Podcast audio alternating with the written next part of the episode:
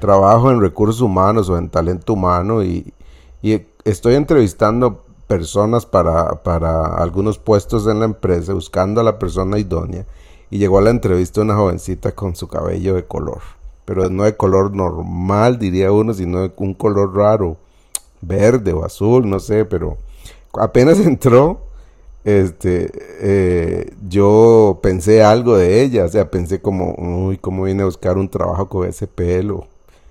Pero ese, son, e, e, ese, ese es el ser humano y mucho más si hemos sido formados en un ambiente religioso.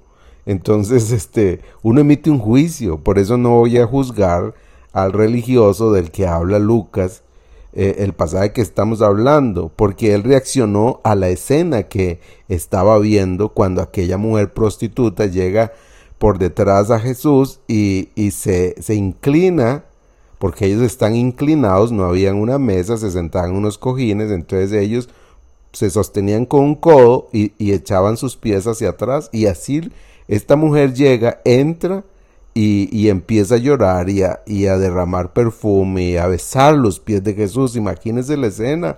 Lucas dice que, Lucas dice en el, en el capítulo 7 dice que mujer de mala vida. Y el religioso en su mente la, la, la etiquetó también y dijo pecadora. Y hace esto. Entonces la escena es Tal vez para nosotros al leerlo no, no produce tanto efecto, pero es que imagínense, primero, una mujer no se soltaba el cabello en público, solamente cuando estaba con su marido, pero esta mujer lo hace. Esta mujer toca a Jesús, le da besos y, y era una prostituta. O sea, nada más imagínense la escena, la reacción de todo el mundo está viendo. Primero que está tocando, una mujer está tocando a Jesús y eso lo está haciendo en público es una prostituta, la escena es demasiado fuerte para la época. Pero Jesús no, no reacciona negativamente y esto es lo que quiero que rescatemos. Jesús acepta todo esto porque Jesús nos está modelando un estilo de vida eh, que se vive en el reino de los cielos. En el reino de los cielos no importa lo que la gente piense, en el reino de los cielos lo único que importa es lo que Dios piense.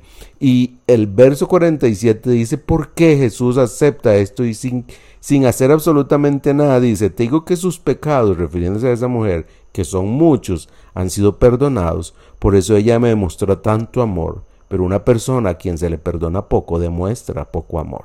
Y la frase, por eso ella demostró tanto amor.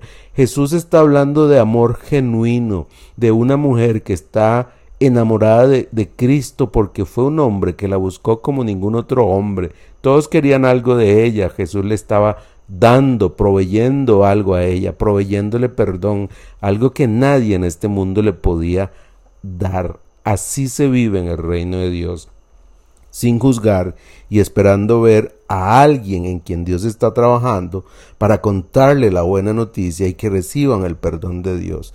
En el reino de Dios se vale comer con pecadores porque nosotros somos los primeros y más grandes pecadores y Cristo también nos ha perdonado.